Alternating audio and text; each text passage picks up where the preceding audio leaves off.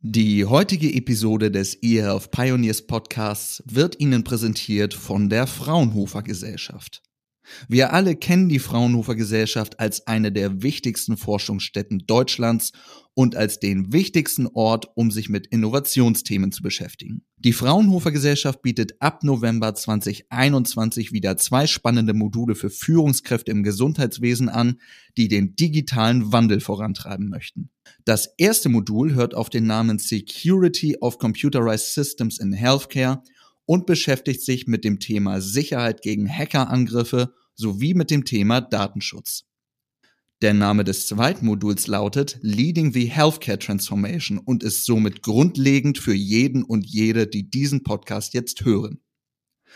Beide Module werden als Online-Programme in virtuellen Sessions und in englischer Sprache abgehalten. Ihr könnt euch noch bis zum 25. Oktober 2021 anmelden unter der Internetadresse www.academy.fraunhofer.de unter der Rubrik Corporate Learning. Alle weiteren Infos in den Show Notes. Und jetzt viel Spaß mit der Folge. Es gibt auch Praxen, die das alles schon schön digital machen. Also ich war selbst, ich wohne in Berlin, mhm. bei einem meiner Ärzte und war dann positiv überrascht. Habe ich ein Tablet bekommen und dann konnte ich es alles ausfüllen. Das ist dann auch vorgelegen gewesen. Also mhm. auch da sieht man, das ist, und auch denke ich, das ist wichtig, wenn wir über Digitalisierung reden. Es muss ja der Faber sein. Willkommen bei eHealth Pioneers. Wir verschaffen digitalen Innovationen in der Gesundheitswirtschaft Gehör. Mit Andrea Buzzi. Jeder kennt die Situation, wenn man mit einem Sprachcomputer reden muss. Zum Beispiel, um im Navigationsgerät des Autos eine Straße einzugeben oder auch mit einem Chatbot zu sprechen, der einen manchmal gut und manchmal schlecht versteht. Diese Art von Technologie ist inzwischen auch im Kontakt zwischen Ärzten und Patienten im Einsatz. Ich habe mich gefragt, wie kann Technologie die Beziehung zwischen Arzt und Patient stärken? Geht das überhaupt? Ist das Ganze gut oder wollen wir das eigentlich nicht? Die Tech-Firma Nuance jedenfalls behauptet von sich, der führende Anbieter von professionellen Spracherkennungssystemen zu sein. Grund genug für mich, mit dem General Manager für Deutschland und Osteuropa ein Gespräch zu führen darüber, wie Spracherkennungssysteme im ärztlichen Alltag zum Einsatz kommen werden, jetzt und in Zukunft. Herzlich willkommen, Martin Eberhardt. Ja, vielen Dank für die Einladung. Freut mich hier zu sein. Sehr gern. Das ist ja schon fast so eine Tradition. Wir haben sehr viele österreichische Gäste hier. Ähm, äh, Herr Eberhardt, sagen Sie doch noch mal ganz kurz, was genau, in welcher Funktion sind Sie bei Nuance Healthcare tätig und was ist da Ihre Aufgabe? Ja, bei, ich bin bei Nuance äh, zuständig für den Bereich Healthcare äh, mhm. und verantworte dort unser äh, deutschsprachiges Geschäft in Deutschland, Österreich, der Schweiz und Osteuropa. Und primär geht es darum zu schauen, wie man Kunden mit Spracherkennung in ihrem Arbeitsalltag entlasten kann. Sehr gut. Ähm, Kunden, wer sind das? Ja, gute Frage. Das äh, sind in der Regel bei uns, wir sind, äh, man wird das Business to Business nennen. Das mhm. heißt, unsere Kunden sind äh, Kliniken, Krankenhäuser, Reha-Einrichtungen, Pflegeeinrichtungen, niedergelassene Ärzte. All jene, die medizinisches Fachpersonal haben, das heutzutage sehr viel dokumentieren muss und dadurch zu wenig Zeit für Patienten hat.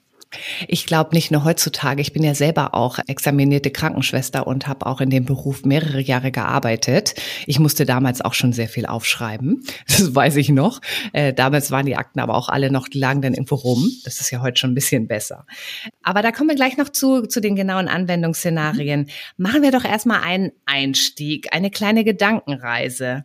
Wie könnte nach der Vision von Nuance ein Arztbesuch der Zukunft aussehen? Also ein Arztbesuch der Zukunft man kann es vielleicht als Behandlungsraum oder, oder Sprechzimmer der Zukunft runterbrechen, mhm. wo heute sehr viel Technik, wenn man reinkommt, einem als erstes ins Auge stößt und eigentlich ein Arzt, eine, eine Ärztin, Pflegefachkraft oder auch medizinisch-technisches Personal irgendwo im Hintergrund ist.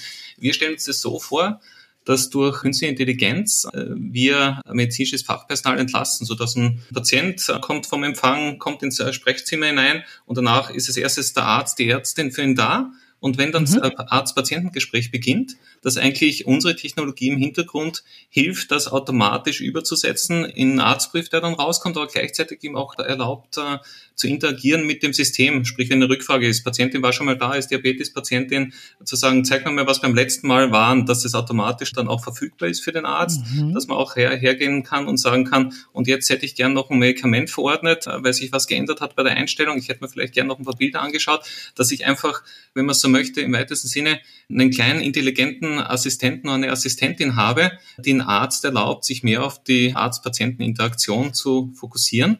Wenn ich es in der mhm. Klinik denke, muss ich es natürlich ein bisschen personal- und, äh, und verantwortungsübergreifend sehen. Also mhm. da könnte genauso auch eine Interaktion sein, wo ein Patient im Behandlungszimmer ist, eine medizinisch-technische Fachkraft ist mit dem Arzt im Gespräch und das Ganze wird aber im Hintergrund schon aufbereitet, sodass die Dokumentation sich mehr oder weniger von selbst schreibt. Was mhm. ist der mhm. Unterschied? Der Unterschied äh, sind ein paar Stunden am Tag, je nachdem, in welcher Funktion ich in, in der Klinik tätig bin. Und wenn ich das wieder zurückbringe in die Patientenversorgung, dann habe ich wahrscheinlich einen großen Unterschied gemacht. Hört sich so an wie Star Trek, ist aber etwas, wo wir in Amerika schon begonnen haben, das zu machen. Also das ist näher, als man denkt manchmal. Ähm, wenn ich mir das jetzt so vorstelle, ich komme in das Behandlungszimmer mhm. bei meinem Arzt äh, und Normalerweise sitzt er ja dann an seinem Schreibtisch. Ich setze mich brav daneben auf so ein Stühlchen, dann guckt mhm. er erstmal eine Weile in seinen Computer. Das würde er dann zukünftig nicht mehr tun? Das würde er nicht mehr so viel tun. Also wenn er sagt, er braucht zum Beispiel Laborergebnisse oder Sachen, die notwendig sind, um mit Ihnen ein vernünftiges Gespräch zu führen und Sie zu unterstützen, oder Sie zum Beispiel zu einer, zu einer neuen Erkrankung aufklärt, die wahrscheinlich kein angenehmes Gespräch ist, dann würde er vielleicht noch reinschauen in den Computer, wenn er, mhm. wenn er Informationen abruft aber um die Information einzusprechen oder einzutippen oder anderwertig zu machen, wo er heute einfach sehr oft nicht bei Ihnen ist, das würde alles wegfallen. Mhm. Und wenn er dann sagt, aha, alles klar, und dann sage ich noch übrigens, ich brauche auch noch ein Rezept, dann fängt ja mein Arzt schon wieder an zu tippen. Nee, Wird das dann nicht, auch wegfallen? Das nennen wir ambiente Intelligenz, ist ein, ah. ein schönes Fremdwort. Äh, Ambient kenne ich von Fernsehern, wenn das dahinter so leuchtet und so, ne? Ja, genau, genau. Also es ist eigentlich eine gute Analogie, die Sie haben, weil im Prinzip das ist genau das, worum es geht. Die Technologie muss da sein, sie muss im Hintergrund unterstützen. Äh, das heißt, Sie sagen, Sie brauchen ein Rezept, dann würde erkannt werden, dass Sie sagen, Sie haben ein Rezept, wenn der Arzt dann sagt, es braucht 20 Milligramm äh, von einem gewissen Medikament, danach würde das automatisch in den Kontext übersetzt werden und der Arzt müsste es nur äh, final noch bestätigen durch, ja, ein Blick auf den Bildschirm, habe ich gemeint, ist richtig drinnen mhm. und es würde automatisch dann schon zumindest in der Patientenakte in der Klinik oder in der Praxis sein. Dann, um die Lücke zu schließen, es gibt auch ein E-Rezept, das ist auch keine Fiktion mehr, das wird kommen, auch in Deutschland. Und ja, dann könnte ich vielleicht noch sagen, gibt es mir vielleicht noch zu einer Apotheke.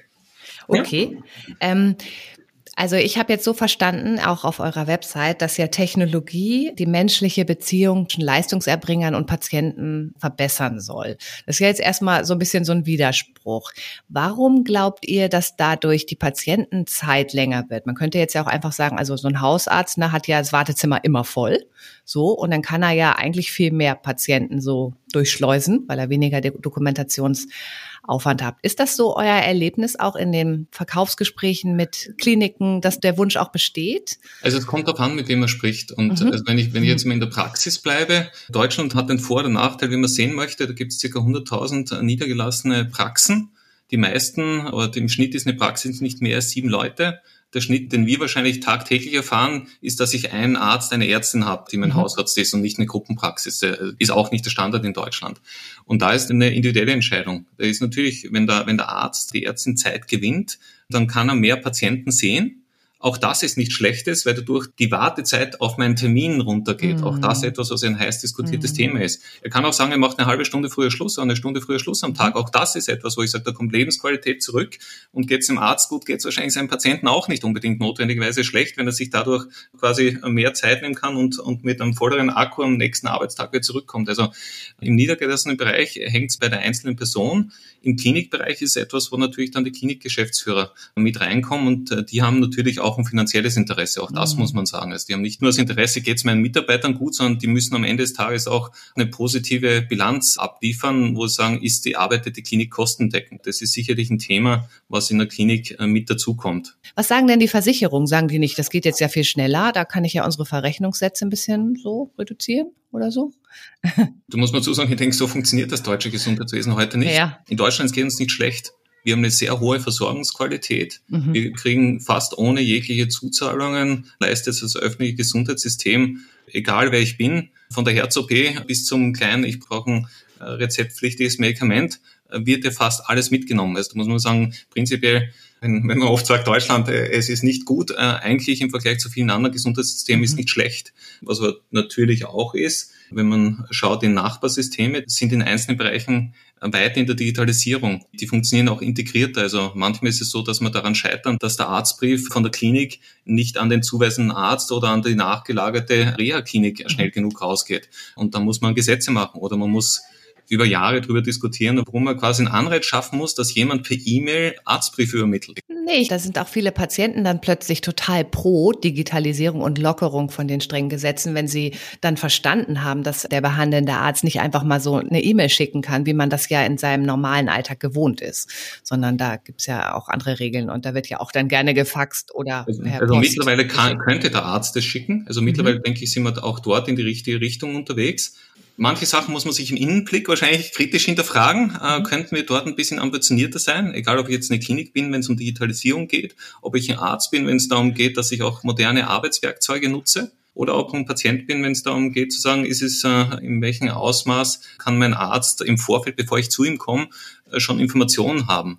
Also das, also das ist etwas, wo, wo scheitert es mit dem Datenschutz, muss man dann mhm. vielleicht mal mitfragen oder wie kann ich ihm, bevor ich hinkomme, einen Anamnesebogen oder andere Aufklärungssachen etwa schon von zu Hause aus machen. Es gibt auch Praxen, die das alles schon schön digital machen. Also ich war selbst, ich wohne in Berlin, mhm. bei einem meiner Ärzte und war dann positiv überrascht, habe ich ein Tablet bekommen und dann konnte ich es alles ausfüllen und das ist dann auch vorgelegen gewesen. Also, mhm. mhm. also, also auch da äh, sieht man, das ist, und auch denke ich, das ist wichtig, bei, wenn wir über Digitalisierung reden, es muss ja der erfahrbar sein. Ich, äh, wie mag ich mir als Bürger vermitteln, dass Digitalisierung Sinn macht, wenn ich nichts davon mitbekomme? Also, Spracherkennung ist einfach. Ein Arzt, eine Ärztin hat den Vorteil sofort auf der Hand ab der ersten Nutzung. Also da muss man den Vorteil nicht groß, also das, das ist erfahrbar. Aber bei mhm. anderen ist es halt nicht so leicht erfahrbar. Vielleicht nochmal in zwei Worten, ähm, was Ihre Hauptargumente sind, um Leistungserbringer von Spracherkennung im Behandlungszimmer zu überzeugen. Wo springen die gleich drauf an? Also, wo sie leicht drauf anspringen, ist, äh, wenn ich sage, äh, du sparst Zeit, das mhm. ist ein Argument, das ist Gold wert. Also so hat es ein, äh, ein Facharzt der Universitätsklinikum Mannheim, der hat mir gesagt, jede Minute, die ich spare, ist für mich Gold wert, weil ich, weil ich dadurch mehr Zeit am Patienten habe, ist jetzt das Klinik, mhm. äh, Klinikumfeld. Und das andere ist das Kostenargument. Ähm, verstehe ich das auch richtig, was Sie gerade geschildert haben, dass Sie sich mit Ihrer Spracherkennung in, im Teil einer Kette der Digitalisierungsangebote befinden, wo es einfach manchmal abbricht, weil es dann nicht weitergeht. Ne? Also weil dann vielleicht irgendwie keine Schnittstelle zu einem anderen System vorhanden ist oder weil einfach der Markt noch nicht so weit ist. Sind Sie da noch so richtig am Anfang oder wird da schon sehr viel für getan, dass diese Digitalisierungskette dann auch weitergeführt wird? Also die Spracherkennung ist relativ Basistechnologie heute. Mhm. Jede zweite Klinik in Deutschland nutzt eine Lösung Echt? von Nuance. Wow. Jeder siebte niedergelassene Arzt, Ärztin äh, nutzt eine Lösung von Nuance. Da ist eher die Frage, wie kann ich einen höheren Nutzen schaffen, als ich heute schaffe mit dem, was ich habe. Also wo entwickeln wir unsere Lösungen hin? Wenn es um andere Digitalisierungssachen geht, ist es manchmal ein bisschen schwieriger. Gerade wenn es darum geht, das Thema äh, Services aus der Cloud zu nutzen, geht sehr viel noch um Vertrauen aufzubauen und auch Vorteile, die jemand vielleicht aus seiner privaten Nutzung hat und ins professionelle Anwenderleben mitnimmt, abzubauen. Das ist jetzt nicht mhm. ein spezifisches Problem, was jetzt äh, Nuance und Spracherkennung betrifft, sondern eher eine breitere Wahrnehmung äh, im Markt, wie kann Sicherheit gewährleistet werden, wenn ich es von einem Professionisten machen lasse. Äh, mhm. Das ist jetzt mhm. egal, ob das einer der Hyperscaler ist, äh, wie eine Microsoft, oder ob das ein lokaler Rechenzentrumsbetreiber in Deutschland ist. Wenn niedergelassener Arzt äh, sein Job ist, Patienten versorgen und nicht eine professionelle IT zu betreiben. Das ist ein gutes Stichwort, beziehungsweise eigentlich auch das, was Sie davor gesagt haben. Nuance gehört ja jetzt zu Microsoft. Ähm, Müsste ich korrigieren? Nein. Nein, also, okay. Also, also äh, Microsoft und Nuance beabsichtigen, äh, zusammenzugehen, beziehungsweise perspektivisch mit Jahresende ah. wahrscheinlich wird Microsoft die Firma Nuance äh, komplett übernommen haben. Stand heute sind wir noch zwei getrennte Unternehmer. Mhm. Das ist eine Akquise unter Großen, äh, die braucht Zustimmung. Braucht, braucht etwas länger. Ich habe das nur so aus dem Augenwinkel mitgekriegt und dachte so, das ist ja irgendwie eigentlich ein Perfect Match, weil ähm, meine Frage davor zielte auch so ein bisschen in die Richtung, wie viel Interoperationalität braucht man eigentlich in so einem Healthcare-System und können verschiedenste Anbieter, die auch unabhängig voneinander sind, diese Wertschöpfungskette abbilden oder ist es vielleicht doch ein Plattformansatz? Deswegen meine Frage, ich weiß weiß nicht, ob Sie die auch so offen beantworten können und dürfen. Aber ist das auch der Grund, warum Microsoft beabsichtigt, auch Nuance dazu zu holen? Ich, ich denke, wir ergänzen uns sicherlich gut. Also bereits Aha. heute, wir bieten eine Lösung an, die nennt sich Dragon Medical One. Das ist ein Spracherkennung aus der deutschen Nuance Cloud und unser Hosting-Partner dort ist Microsoft, Microsoft Azure.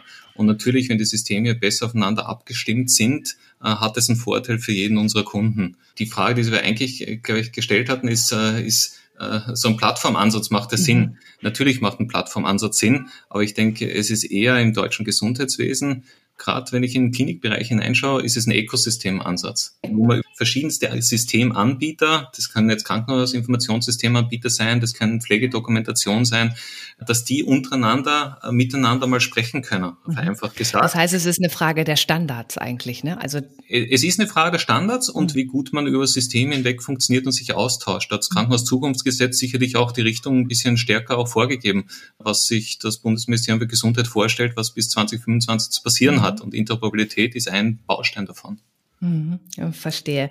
Microsoft Gründer Bill Gates ist ja auch bekannt dafür, dass er an Tech in der Medizin interessiert ist. Also der ist ja in seiner Haltung als Philanthrop auch sehr aktiv in diesem Bereich. Ist denn Microsoft auch ein Anbieter, der, was denken Sie später mal weltweit auch Systeme für Healthcare Ökosysteme dann auch zur Verfügung stellen wird? Also A macht es Microsoft heute schon, äh, mhm. muss man dazu sagen, dass sie, dass sie verschiedene Systeme haben, die in unterschiedlichen Ländern anders sind. Aber ich denke auch hier, auch unabhängig von dem, dass Nuance ein Teil von Microsoft etwaig wird, wir haben eine Partnerschaft mit Microsoft seit äh, 2019 wo wir gerade zu diesem Behandlungsraum der Zukunft, also das was ein bisschen das Perspektivische ist, wo, ja. wo kann eine Reise im nächsten Zwischenschritt mal Station machen, wo sie wirklich einen massiven Schritt nach vor gemacht hat. Äh, das ist etwas, wo Microsoft und Nuance sich davor schon gefunden haben, weil das eine Vision ist, die wir gemeinsam teilen für mhm. den Anwendungsbereich, wo Nuance heute tätig ist. Spracherkennung kennt man ja auch selber aus seiner eigenen Erfahrung als Mensch. Also wenn ich mein Auto dazu bewegen will, irgendwo hinzufahren, ne, in Shops oder Chatbots und so weiter, mhm. teilweise, da ist man ja manchmal nicht so richtig happy mit dem Ergebnis oder das gibt ja auch so witzige Verwechslungen. Wie weit ist denn die Technologie schon? Ist das zuverlässig? Weil ich als Patient würde natürlich in dem Moment denken, ach du liebe Güte, äh, hoffentlich verwechselt der da nichts, ne, der Computer. Ist das etwas, wo Sie sagen, da sind wir in dem medizinischen Bereich schon sehr, sehr weit? Oder was tun Sie dafür, dass das System auch wirklich sicher ist? Da muss man jetzt unterscheiden. Äh, die Spracherkennung ist hier als Arbeitswerkzeug, um Menschen zu unterstützen um mhm. Ärztinnen, Ärzte, Pflegende zu unterstützen oder auch in der Verwaltung oder in sonstigen medizinischen Fachberufen zu unterstützen, wenn ich es jetzt nur aufs Gesundheitswesen runterbreche. Den Anspruch, der an Maschine oder an künstliche Intelligenz im breitesten Sinne, wenn man dieses inflationär genutzte Modewort nutzen möchte, stellt, ist höher als den, an dem man Menschen selbst hat. Das mhm. heißt, eine Spracherkennung, wenn wir von einer medizinischen Spracherkennung sprechen, die muss nicht äh, verstehen, was ich als Arzt ah. äh, oder als, als Pflegende vielleicht hier gerade jetzt befunde oder, oder dokumentiere für einen Patienten oder einen Bewohner oder für einen Klienten. Die muss das auch in den Kontext meiner Fachsprache runterbrechen. Das ist die mhm. Mindestanforderung, wo wir heute sind. Beispiel, wenn ich einen Blutdruck 120 zu 80 mmg habe, danach wird es äh, schnell und manchmal vermummelt gesprochen die Spracherkennung muss das Schnelle und Vermummelte so übersetzen, dass es so dort steht in der Textausgabe, in der Dokumentation, wie es mhm. final sein soll. Ist halt meistens mit einem Schrägstrich und dann hinten MMG und da gibt's noch eine ganze Litanei von anderen Fachbegriffen. Mhm. Von mhm. daher ist es ein bisschen zu unterscheiden von dem, wie wenn jemand sagt. Äh, Fahr mich bitte äh, zum besten Restaurant in Berlin. Genau, also prinzipiell ist das, ist das, das ist zum Beispiel eine schwierige Herausforderung, weil Total. was ist das beste Restaurant? Ja, äh, eben, das, da fängt schon an. Genau, das wäre für Sprache, also das ist, das wäre für künstliche Intelligenz wahrscheinlich schon zum Teil komplexer zu lösen. Da liegt wahrscheinlich dahinter ein Algorithmus, der sucht in Google, was ist gut gerätet. Also jemand hat ja. entschieden auf der Entwicklungsseite. Das ja. in, äh, bei medizinischen Spracherkennung ist der Vorteil, das ist die Sprache an sich ist, ist eine spezielle Sprache. Sehr, sehr universell und sehr eindeutig, ne? Ähm, nicht, nicht so semantisch auszuwerten und mit so den Nuancen der menschlichen Sprache, die ja ganz viel meint und verschiedene Wörter haben dann ganz viele Bedeutungen und so. Ah, genau. das, ähm, jetzt glaube ich, habe ich das auf jeden Fall so durchblickt. Äh, das ist dann auch die KI da drin, richtig? Also was macht die künstliche Intelligenz in der also, Spracherkennung? Also eine moderne Spracherkennung basiert heute auf neuronalen Netzen und Deep Learning. Und davor war es halt bis 2010 um den Dreh rum, 2014, je nachdem, äh, war es nur maschinelles Lernen. Ansicht eine im weitesten Sinne künstliche Intelligenz. oder runtergebrochen Algorithmen, äh, ja. äh, funktioniert Spracherkennung nicht. Spracherkennung hat schon immer darauf aufgebaut, dass ich maschinelles Lernen oder jetzt Deep Learning, neuronale Netze probiere, möglichst gut und genau und robust das vorauszusagen, was jetzt ich gerade, der Patient ist 35 Jahre alt, präsentiert sich heute mit einem Diabetes mellitus Typ 2, dass, er, dass das möglichst gut und genau dort so rauskommt auf dem Text, an dem Cursor, wo er positioniert ist, in der Patientenakte am Ende des Tages, wie es sein muss. Sprich, auch hier die Anforderung ist nicht, funktioniert die Spracherkennung, sondern die Anforderung ist, wie kann sie einen Beitrag leisten? Wie kann sie einen Beitrag leisten, was, wenn ich es jetzt runterbreche, auf, auf einen gesellschaftlichen Beitrag, dass, äh, dass, dass entweder messbare Verbesserungen in der Dokumentationsqualität dadurch entstehen äh, oder dass Kosten eingespart werden, also das, was, mhm. davor, was davor gefragt hatten, oder dass ich über das, dass ich hier die Qualität der Dokumentation verbessere, einen messbaren Unterschied in der Bevölkerung mache, dass sich die, die Kosten in der Medizin zumindest verringern. Ist denn der Arztbrief, der dann entsteht oder der Befund, der wird aber nochmal vom Leistungserbringer dann überarbeitet oder freigegeben oder einfach mal einmal durchgelesen oder wie funktioniert das? Also Stand heute können Sie sich so vorstellen, wenn, mhm. äh, wenn, äh, wenn Sie zum Beispiel in Berlin in die Charité gehen, in eine Ambulanz. Danach muss eine Dokumentation dazu erstellt werden. Etwa wird auch ein Arztbrief erstellt, der Ihrem Hausarzt zugestellt wird. Und dafür wird unsere Spracherkennung verwendet. Das heißt, der Arzt wird entlastet, dass er das, was er an ihnen zu befunden hat, schneller erledigen kann. Und der Arzt muss das ganz normal danach noch freigeben, gleich wie er es freigeben müsste, wenn er es händisch tippen muss. Oder wenn er es zum Schreibbüro schicken würde und mhm. es äh, einen großen Zeitversatz dann nochmal lesen dürfte, bevor er es dann freigibt. Sie haben ja gerade gesagt, dass in Deutschland jede zweite Klinik schon ihre Lösung nutzt, also Spracherkennung mhm. zur Dokumentation mhm. nutzt. Ähm, ist Deutschland irgendwie auch ein besonderer Markt, was das angeht? Also Sie sind ja global tätig. Äh, können Sie da mal so einen Vergleich ziehen? Sind wir irgendwie Vorreiter? Sind wir da eher ein bisschen zurückhaltend? Weil das hört sich ja schon nach einer ziemlich krassen Marktdurchdringung an. Das müssten wir wieder runterbrechen. Also natürlich, man möchte sich immer speziell fühlen, aber mhm. in manchen Bereichen ist Deutschland sicherlich speziell, wenn es darum geht, zum Beispiel zu sagen, wie integriert das Versorgungssystem ist. Da gibt es wahrscheinlich andere Beispiele in der EU. Mhm. Wenn ich nach Finnland schaue oder auch nach Holland schaue, die wesentlich integriertere Versorgungsmodelle bieten, bei auch einer sehr guten Versorgungsqualität. Bei Digitalisierung könnte man sagen, da ist Dänemark, die haben einfach schon früher begonnen, haben da gewisse Vorteile. Den Vorteil, den wir in Deutschland haben, wir haben vielleicht uns für manche Sachen länger Zeit gelassen, aber wir können vielleicht von dem lernen, wo andere Fehler gemacht haben. Also mhm. das ist wahrscheinlich hier ein Vorteil, den ich äh, in der Tat habe. Sonst besonders, äh, wenn ich schaue, das Thema Software as a Service, um auf das mhm. äh, nochmal zu kommen, vielleicht ist, das, ist Deutschland da besonders? Wahrscheinlich sind sie da schon ein bisschen rückständiger als andere Länder. Der Vereinigten Im, im Healthcare-Bereich. Im Health, ja. Mhm guter Punkt. Also ich rede, mhm. wenn ich jetzt spreche, spreche ich primär über das Gesundheitswesen. Ich mhm. spreche nicht darüber im Bankenbereich. Handelsblatt letzte Woche großer Artikel, mhm, äh, wie Cloud-basierte Services genutzt werden. Auch der Bankenbereich ist ein Bereich, der ein sehr hohes Sicherheitsempfinden hat für in der Bevölkerung. Im Gesundheitswesen ist das noch nicht angekommen. Was aber, wenn ich sage, ich brauche einen Algorithmus, der mir vielleicht bei der Brustkrebsanalyse von Bildern hilft, das über ein Produkt aus den Vereinigten Staaten, also PowerScribe heißt es, und den KI-Marktplatz, der nachgeordnet ist. Da hat eine Klinik wenig Interesse, das zu kaufen. Die wollen es nur nutzen, wenn sie es brauchen, ja. nämlich genau für die Fälle, wo ich eine Patientin sehe, wo so etwas relevant sein könnte. Mhm. Da muss man sagen, da passt die Realität nicht zueinander. Also das das wundert mich jetzt ehrlich gesagt auch, aber da spreche ich dann eher so auch als Mensch jetzt mal. Da hat sich gerade bei mir so ein bisschen was geregt, wo ich dachte, Mensch, in Deutschland haben wir noch nicht mal ein bundesweites Krebsregister. Und wenn ich dann höre, dass das Krankenhaus nur irgendwie KI-basierte radiologische Auswertung für vielleicht meine Mammographie machen kann, wenn sie diese, dieses Programm gekauft haben. Das kann natürlich eigentlich nicht der Sinn eines Solidaritätsprinzips sein, was wir ja in Deutschland haben. Ne? Also ist es nicht dann eigentlich eher sogar fast eine hoheitliche Aufgabe, so gewisse Services und Technologien, die den neuesten Stand haben, auch zur Verfügung zu stellen? In öffentlichen Krankenhäusern? Also wenn man mit Politikern sprechen würde, dann wäre es wahrscheinlich so, dass sie. Dann gehe ich jetzt in die Politik. Ein Krankenhaus kann es ja machen. Sie müssen es halt nur aus ihren laufenden Etats finanzieren. Und dazu muss man wissen, dass Kliniken die laufenden Budgets über die Kassen finanziert kriegen und, und über die Fallpauschalen. Und da mm, weiß ja im Prinzip jeder, insbesondere in der Branche, dass es da manchmal sogar noch ganz andere krasse Einsparungen gibt. Also dem vertraue ich ja dann jetzt nicht. Also ja, genau. Und das Zweite ist, wir haben in Deutschland ein föderales System. Also nicht nur in mhm. Deutschland, gibt es auch in anderen Ländern. Das ist prinzipiell mhm. eine Stärke, die, die wir sicherlich hier haben in Deutschland. Auf der anderen Seite muss man sicherlich hinterfragen, ist Bund und Land effizient im Zusammenspiel, wenn es darum geht, eine Krankenhausplanung für eine Ballungszentren und Flächenversorgung zu gewährleisten? Äh, sind Sie effizient dabei, wenn es darum geht, Infrastrukturmaßnahmen bei Kliniken zur Basisausstattung zu finanzieren?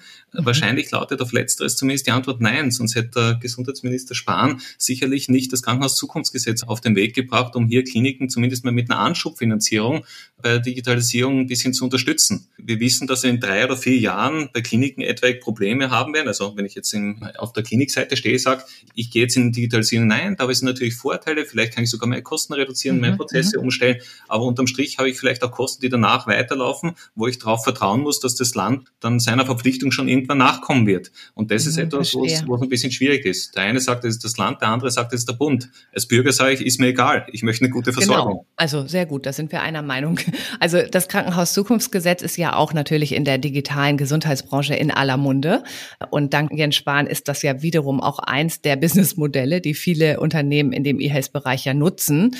Es gibt ja Zuschüsse für gewisse Digitalisierungsbemühungen für Krankenhäuser, wo dann ja schon fast irgendwie der Berater oder der Softwareanbieter sagt, hey, ich beantrage das für dich, weil dann bezahlt mich der Staat quasi dafür, dass du diese Software oder diese digitale Integration bekommst. Ist das ein guter und richtiger Anreiz? Das ist ja eher so ein genialer Markt für, gerade für Berater, ne? Die jetzt sagen, hey, cool. Im Prinzip muss ich den Kunden ja noch nicht mal gewinnen. Ich muss ihm einfach sagen, lass das machen. Ich bekomme ja das Geld aus dieser Förderung. Das prinzipiell ist nichts Schlechtes. Also wenn ein Berater daraus ein gutes Geschäftsmodell macht, dass er sich, äh, dass er Kliniken ja, Es ist halt die Frage, ob es nachhaltig dann ist. Ne? Einerseits hat das Krankenhauszukunftsgesetz hier, hier zwei Messpunkte vorgesehen mhm. zur Messung des Reifegrades, einen jetzt und einen versetzt, um zu sehen, ist hier eine Verbesserung eingetreten. Okay. Und man muss immer sagen, es ist ein Prozess. Digitalisierung ist für die nächsten Jahre sicherlich bei keinem der Häuser zu Ende. Es beginnt damit, hat Haus für sein Unternehmen eine Strategie. Je früher ich aufhöre, desto schwieriger wird es wahrscheinlich durchgängig und gut zu digitalisieren mhm. in einer Klinik. Mir hat ja mal ein Gast in diesem Podcast gesagt, wir haben gar keinen Pflegenotstand. Wenn alle die, die pflegen dürften, das tun würden und nicht die ganze Zeit Dokumentationsaufwand hätten, dann hätten wir eine viel bessere Situation. Gehen Sie damit? bedingt. Also wenn man dem äh, Pflegebeauftragten der Bundesregierung, Herrn Westerfelhaus, zuhören würde, dann würde ich einen anderen Eindruck haben.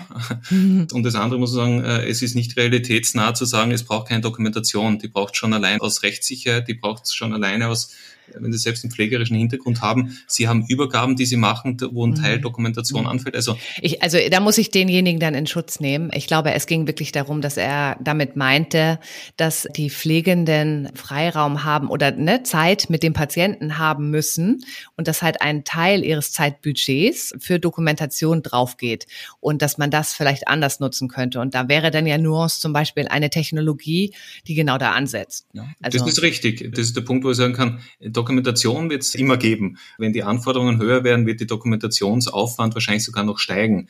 Wenn ich sage, ein durchschnittlicher Mensch, der tippt so circa 120 Zeichen, wenn er schreiben muss mit der Hand, ist er noch langsamer. Na, Entschuldigung, das sind, das sind so, ich glaube nicht 120, sind gleich 40 oder so, genau. Sind 40 gewesen und ist circa dreimal so schnell, wenn er spricht. Mhm, äh, ja.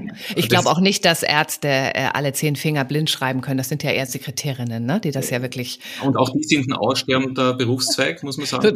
Total. Ich, ich kann es auch nicht und ich wünschte mir manchmal, ich könnte es, weil ich muss natürlich auch viel tippen.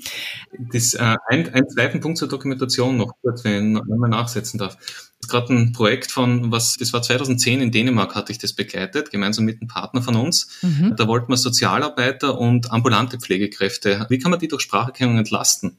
Dänemark hat auch sehr viele Pflegehilfskräfte oder auch Pflegefachkräfte zum Teil, die nicht als Muttersprache Dänisch haben. Mhm. Dort hat sich dann im Rahmen des Projekts herauskristallisiert, dass die, die nicht Muttersprachler waren, vollständiger und umfassender dokumentiert hatten, als man ihnen die Spracherkennung gegeben hatte. Ist eigentlich mhm. komplett gegen, äh, äh, ist komplett nicht intuitiv, weil normal wird man sagen, wenn du kein Muttersprachler bist, dann was willst du mit Spracherkennung? Wird dich ja nicht verstehen. Also äh, ja, es gibt eine Grenze, wo man es vielleicht nicht mehr versteht. Was seitdem zumindest wir gelernt haben, wenn jemand eine neue Sprache lernt, dann kann sie in der Regel besser sprechen am Anfang, als er sie schreiben kann. Mhm. Ich muss sagen, wenn ich jetzt sage, Fachkräfte, die ich vom Ausland reinhole, auch das ein Thema, wo man sagt, wie kann ich sinnvoll entlasten? Beginn nicht mit deinen Ärztinnen äh, oder deinen Chefärzten, sondern such dir die raus, wenn es um eine, zum Beispiel eine Spracherkennung geht, wo du sagst, du hast einen großen Hubtrainer in der mhm. Klinik, in der Pflegeeinrichtung. Weil das ist das, was dann auch für dich im Prozess den großen Unterschied machen wird. Nochmal eine Frage zum Thema Integration in das bestehende System. Also wir haben ja schon EPA erwähnt, ne? elektronische Patientenakte. Wenn jetzt in einer der Kliniken, die ähm, schon eine Lösung von Nuance nutzen, ein Patient mit einer funktionierenden EPA oder also einer Vorstufe der EPA ankommt, können die schon irgendwie miteinander reden? Also kann man dann zu quasi den die KI schreibt den Befund, der Arzt gibt ihn frei und dann wird er direkt in die EPA auch äh, integriert. Oder ist das denn gar nicht mehr Ihr Business, weil es dann irgendwie das System. Das ist äh, klassischerweise heute nicht unser Geschäft. Also man kann sich mhm. so vorstellen, wenn ich eine Spracherkennung habe von Nuance als Arzt, dann habe ich einen Cursor, gleich wie der Cursor im Word-Dokument in meiner Patientenakte Verstehe. äh, stehen kann. Dort wird der Text ausgegeben. Im Prinzip, das ist was sehr Triviales, was wir machen, mhm. was sehr hilfreich ist. Wenn bestätigt wurde, ja, stimmt, und der Arzt gibt es weiter, dann entscheidet der Krankenhausinformationssystemanbieter wahrscheinlich oder, äh, oder es ist dann vorgegebene Routine, welche Daten in eine EPA etwaig in weiteren Schritten äh, auszuleiten sind. Ich so als Kommunikationsberaterin interessiere mich ja auch immer dafür, wie man eigentlich diejenigen, die Nuance jetzt einsetzen sollen, überhaupt mal erreicht mit Informationen und Aufklärung über Technologie, die es in Ihrem Bereich gibt. Wie ist denn da so Ihre Einschätzung? Ähm, was sind so die Türöffner? Wo haben Sie den größten Erfolg mit? Sie sind ja sicherlich auch so für Vertrieb und Marketing in Deutschland zuständig. Mhm. Ähm, was sind da so, was sind da so die besten Möglichkeiten, auch ähm, Ärzte und Pflegende zu informieren oder auch kaufmännischen Leiter von Kliniken? Was machen Sie da? Äh, ist unterschiedlich. Einerseits mhm. äh, die Mundpropaganda äh, okay. ist das, was einfach, wenn ich sage, unter Ärzten am besten funktioniert. Die meisten Unikliniken in Deutschland setzen auf Technologie von Nuance. Wenn ein Arzt äh, aus seiner Ausbildung rausgeht und damit eine gute Erfahrung gemacht hat, dann ist es etwas, wo er einfach das zumindest wahrscheinlich mehr dezent sagt, hätte ich hier auch gern, kannst du mir helfen, kaufmännischer Direktor? Oder mhm. sein, wenn ein, wenn ein Oberarzt ist, dann geht er zu seinem, zu seinem Chefarzt hin und bespricht es mit ihm.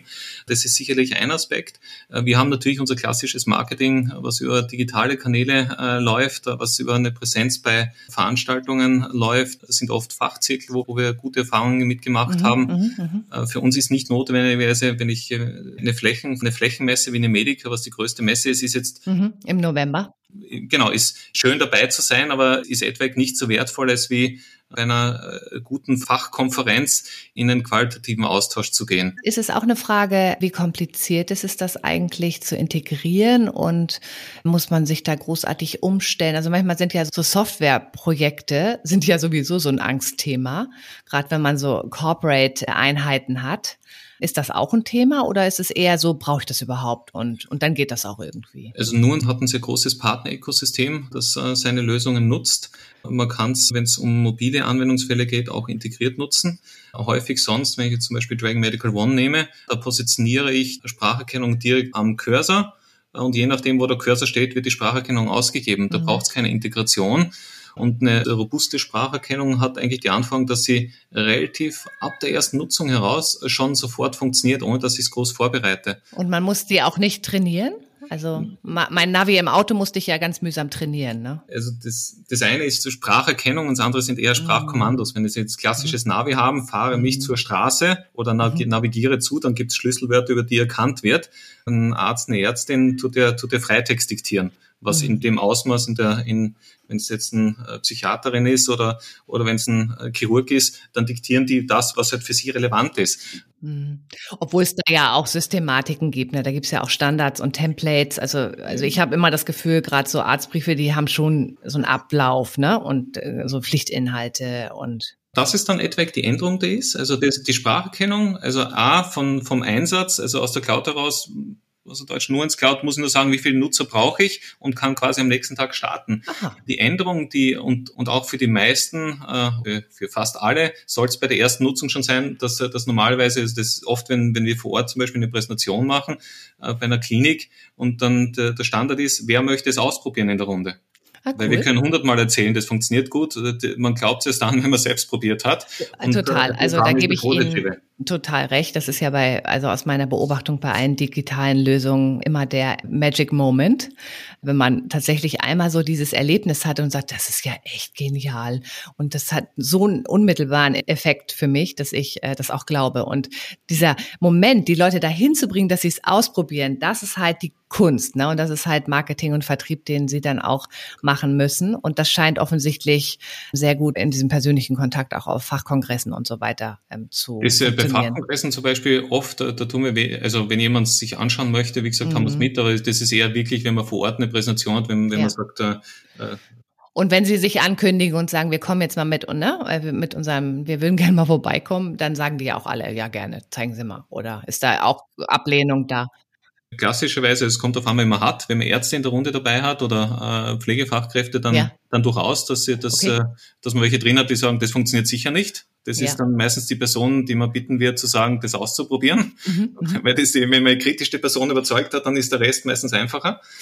Und das, den Punkt mit der Verhaltensänderung, den Sie angesprochen hatten, ja, ja Technologie auch eine Spracherkennung, die sehr intuitiv ist und wo der Nutzen sehr erfahrbar ist, ist eine Veränderung. Weil wenn ich davor einer Schreibkraft was diktiert hatte und am Ende danke und ich hätte noch gern das, was auch immer, was überhaupt nichts mit meinem Befund mehr oder weniger dann vielleicht irgendwann zu tun hat, dann ist es etwas, wenn ich danach vor meinem Rechner bin im Arztzimmer, ich diktiere meine äh, Dokumentation, dann erfahre ich einerseits, ich bin sofort fertig. Ich muss mich nicht mehr danach daran erinnern, ja. was ich vielleicht vor einem Tag an der Schreibkraft mhm. oder meiner Sekretärin gegeben hatte. Ich muss mhm. nicht wieder in Erinnerung rufen. Ich mhm. kann auch, das hat sie angesprochen, mit, das ist ja viel vorgegeben, das ist richtig. Das nennen wir Smart Fields zum Beispiel, wo ich sage, äh, einfügen, äh, wenn der irgendwo den Blutdruck gesagt hat, ne? dann kommt das da in den Kastal. Dann, äh, dann könnte, genau, könnte es dort hinkommen, wenn die Vorlage das äh, so aufgebaut ist. Mhm. Das ist im Vergleich zu dem, wie ich davor gearbeitet habe, wie ich davor meine Dokumentation gemacht habe, ein Anpassungsmoment. Dazu muss ich bereit sein. Wenn ich sage, es darf sich nichts für mein Leben ändern, weil alles muss so bleiben, wie es ist, dann ist das etwas, was wahrscheinlich schwierig ist. Das ist nicht nur für Digitalisierung allgemein, das gilt etwaig auch, wenn es dann, dann darum geht, dass die Person eine Spracherkennung bekommt, um hier entlastet zu werden. Ich nehme jetzt mal mit, dass das in dem Fall bei dem Spracherkennungsprodukt, dass da man offene Türen mit einrennt. Wir haben ja zum Beispiel auch schon relativ viel hier in diesem Podcast über DIGAS gesprochen, ne, digitale Gesundheitsanwendungen. Mhm. es gibt ja auch viele Studien, wo man irgendwie immer so ein bisschen unterschwellig so einen kleinen Vorwurf erhebt gegen die Leistungserbringer, also Pflegenden, Ärztinnen, die irgendwie gar nicht wollen so richtig, ne? Aber das scheint hier in diesem Fall ja so low-hanging fruits zu sein und vielleicht auch so ein Türöffner für digitale äh, Produkte, weil es halt doch recht einfach ist und aber einen totalen unmittelbaren Effekt für den hat, der es benutzt. Könnte ich nicht schöner sagen, aber, aber was ich hinzufügen möchte, wenn ich Digitalisierung in der Klinik mache, es sollte nicht darum gehen, wie kann ich 100 Prozent mitnehmen, so wie, wie kann ich für die Mehrheit derer, für die der Prozess mhm. gedacht ist, wie kann ich die abholen? Weil wenn ich mhm. immer mein Ansatz ist 100 Prozent, und jetzt, jetzt ich, ich denke, es ist sehr wichtig, inklusiv zu sein.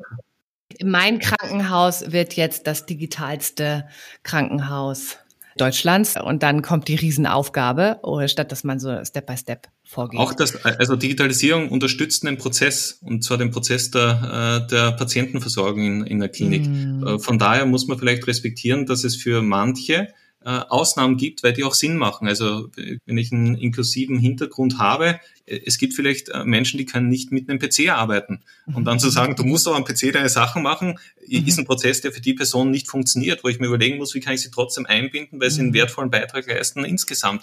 Also was ich sagen möchte ist, ich muss den Prozess durchdenken. Ich muss so durchdenken, dass er für die, für die er funktionieren soll, funktioniert. Zum Teil dort auch die Entscheidung treffen, dass man mal sagt, du bist Chefarzt, du, und du machst es trotzdem so. Also das ist, ist wahrscheinlich nichts Leichtes oder denke ich, ist da in der Pflege ist es, ist es, wenn man es einmal in der Gruppe ausgesprochen hat, wesentlich wahrscheinlich leichter, sowas, so eine Umstellung äh, durchzuführen, als in, in anderen äh, Berufsgruppen in der Klinik. Mhm.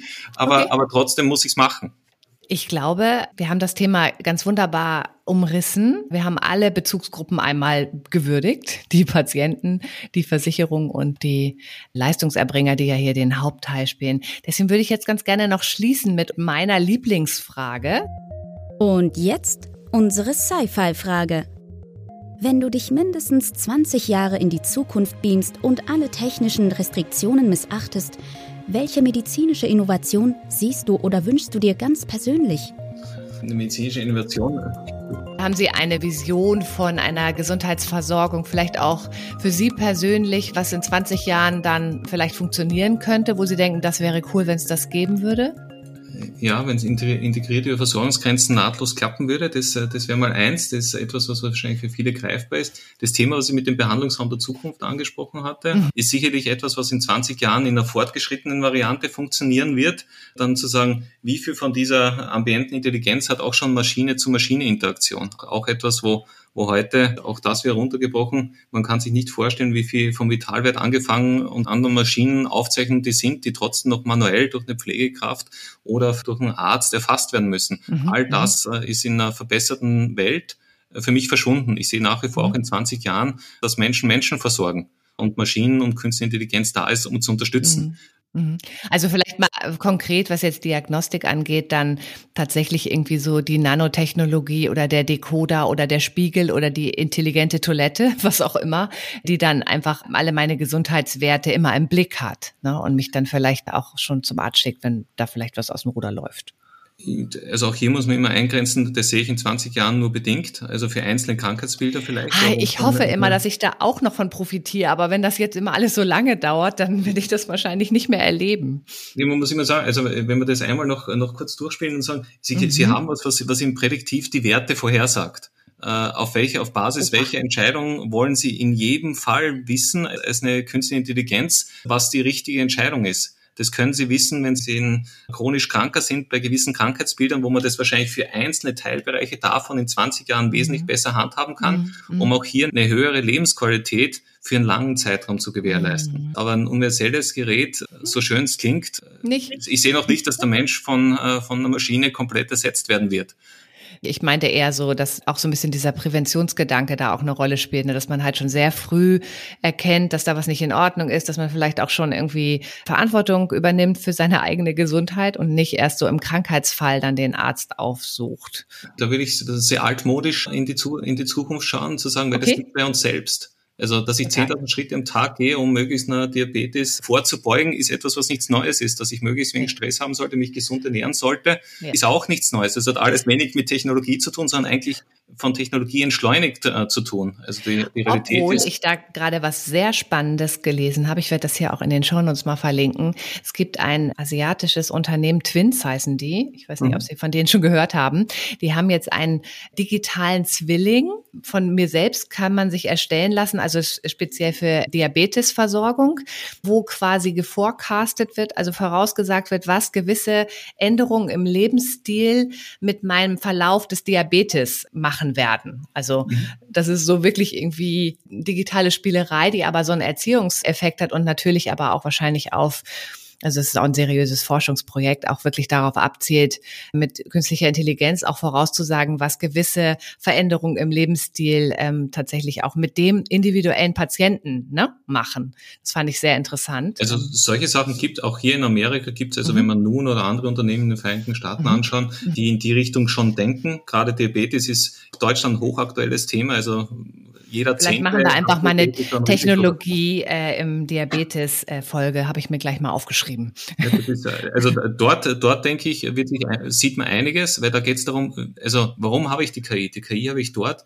um, um, um, um eine Lebensstilveränderung zu unterstützen und auch nachhaltig zu verankern. Auch da mhm. sehe ich Zusammenwirken zwischen einem Arzt im niedergelassenen Bereich, mhm. der einen chronischen Patienten versorgt, danach den, den, den Therapeuten, die, die im Bereich oder der Diabetes-Coaches und Berater, die dort tätig sind, mit der Technologie. Da haben wir sicherlich einiges an Potenzial, auch wenn man sich anschaut, mhm. wie viel Geld von unserem Versorgungssystem alleine in chronisch Kranke geht wie viel Leid entsteht. Ne? Das muss man ja auch dazu sagen. Also äh, chronische Diabetespatienten haben ja auch wirklich einen beschwerlichen ähm, Krankheitsverlauf und ähm, das wünscht man Mit ja keinem. meistens einem schlechten Ende. Auch das ja. muss man, also auch, auch da, ja klar, also da, da geht's rein um, also das ist mhm. Lebensqualität, da kann ich in der Lebensqualität sicherlich einen Unterschied mhm. machen. Aber auch hier, wenn ich Mittel in der Akutversorgung reduziere, habe ich mehr Mittel, die ich, die ich wiederum in der Prävention einsetzen kann. Da mhm. braucht es aber den einzelnen Bürger, dass er mündig ist und mitarbeiten möchte.